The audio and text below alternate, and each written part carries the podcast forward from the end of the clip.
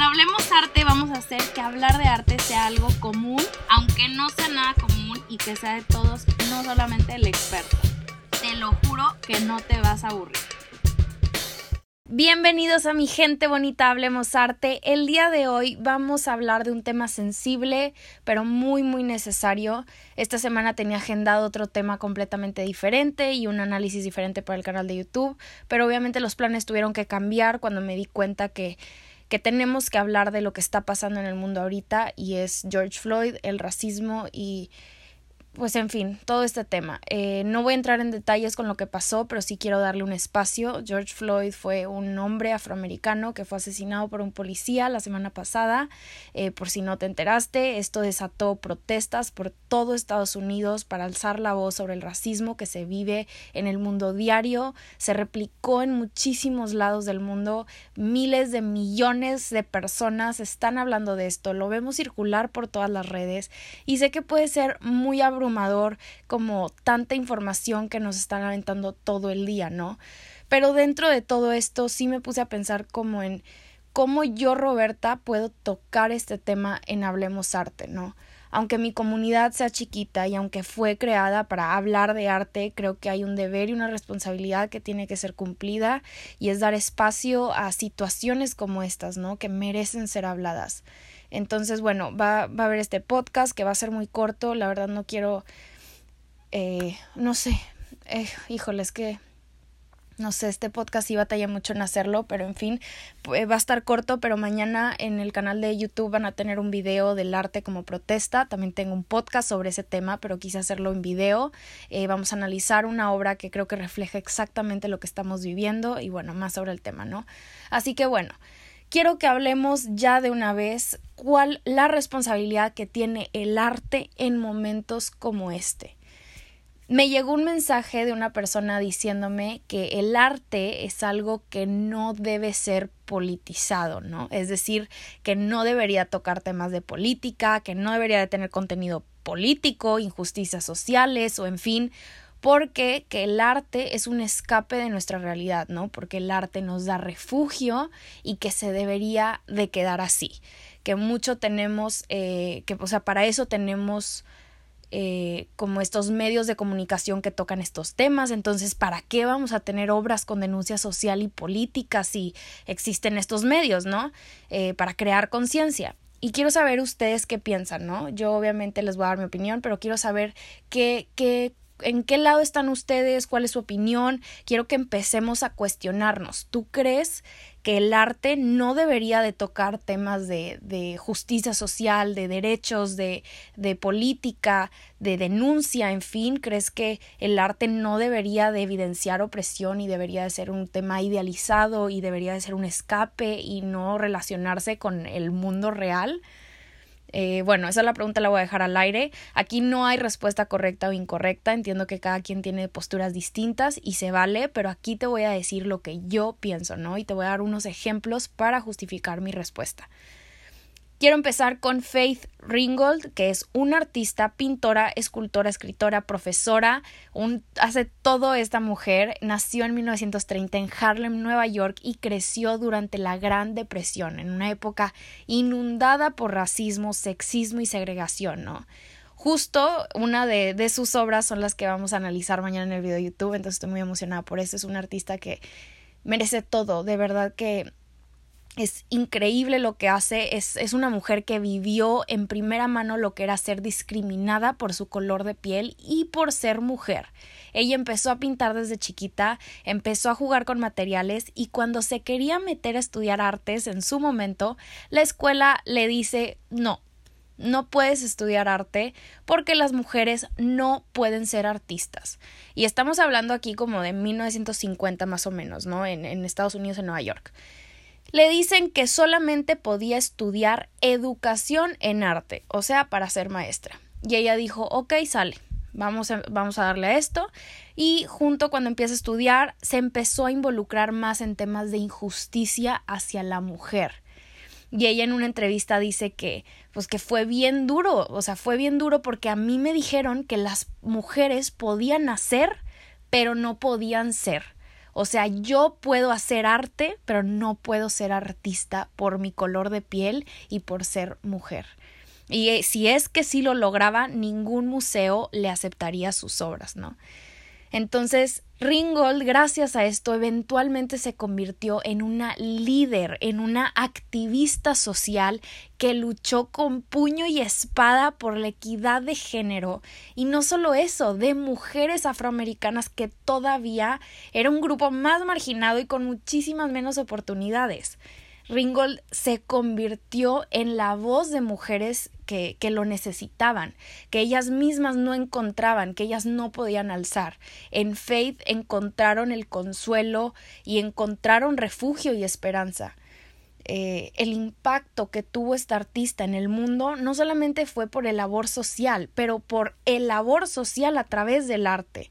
Mi obra favorita de ella se llama Die o Muerte en español, que, que forma parte de toda una serie que hizo de 20 pinturas que se llama Serie de Americanos. Eh, pueden pausar aquí el podcast y vayan a buscarla en Google porque verdad es una obra impresionante y retrata perfectamente la violencia y opresión que vivían los afroamericanos en épocas como los 60 como les digo, esta es la obra que vamos a analizar mañana a detalle, entonces si no se quieren como spoilear el tema, mejor espérense, pero en fin. Eh, Faith Ringgold es solamente un ejemplo, es de mis artistas favoritas, mujeres aparte, eh, pero quiero también mencionar a otra artista que ni quiero pronunciar muy bien, es alemana, se llama Kat Kolowitz, Kathy, es que tiene la diéresis, se pronuncia muy extraño, pero bueno, Kathy Kolowitz, que fue una mujer alemana, que ella trabajaba con pintura, con litografía, bocetos, escultura, y mediante su obra ella buscaba insaciablemente representar los efectos de la pobreza, el hambre y la guerra en la clase trabajadora. También vale la pena, o sea, vale mucho la pena que vayan a buscar sus obras porque las líneas con las que traza su pensamiento, la falta de color en sus obras para hacer más énfasis en el dolor, en el drama, en la expresión, es simplemente em, se me hace impresionante. Y alguna vez ella dijo que ella sabía y que estaba de acuerdo que su arte tenía un propósito, es decir, que no existía nada más por existir. Eh, creo que, que, fue la voz de Kolowitz y su manera de representar estos temas que le dio alivio a tantas personas y es la razón, es, es, la razón por la cual hoy en día su obra es casi invaluable y que voltearla a ver en cualquier museo, porque hay muchísimos museos dedicados a ella, eh, te deja sin palabras porque es una representación exacta de lo que estaban viviendo en ese momento y que hoy en día todavía tiene mucho sentido.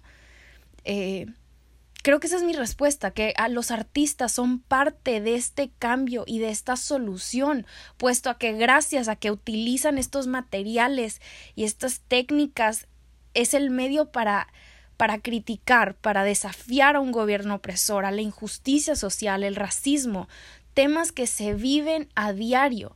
Creo que a veces eh, ellos son lo único que los únicos que pueden poner gráficamente lo que tú y yo sentimos y que a veces fallamos en poner en palabras, ¿no?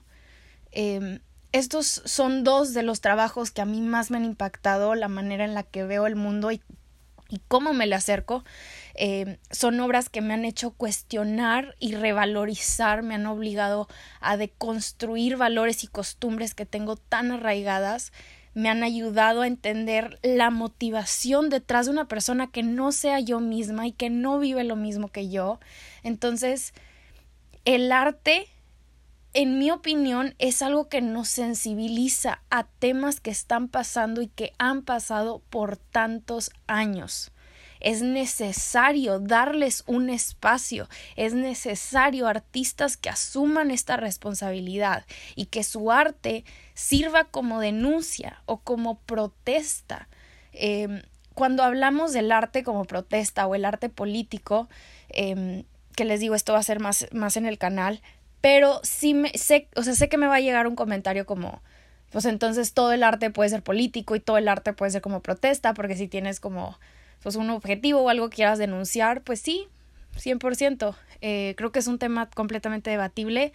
Yo le llamo arte político y arte como protesta eh, a estas imágenes que, que buscan como erradicar la violencia y, luchar contra opresión social y contra eh, injusticias, no sé. Creo que la historia del arte eh, pues, es el ejemplo perfecto, es, siempre ha sido un espejo al contexto en el que el arte vive. La pintura y la escultura está llena de denuncia ante la violencia de una sociedad y, y que vive de manera gráfica y narrativa, que ojo, esto no siempre es la realidad del artista que lo está retratando, ¿no? Eh, a veces los artistas no han vivido lo que están retratando, o sea, ellos se ponen fuera de, del contexto y lo tratan de entender, pero lo importante es que se reconoce, ¿no? Que ellos lo reconocen. Así que respondiendo a nuestra pregunta inicial de cuál es la responsabilidad del arte en estos momentos, ¿Cuál es la responsabilidad de artistas en situaciones como las que estamos viviendo? Yo creo que la respuesta es la misma que tú y que yo. Alzar la voz y tomar acción. Activar el chip en la sociedad para generar un cambio, fomentar la participación ciudadana en un diálogo y elevar la conciencia de lo que está pasando. No debemos mirar hacia el otro lado y pretender que no existe.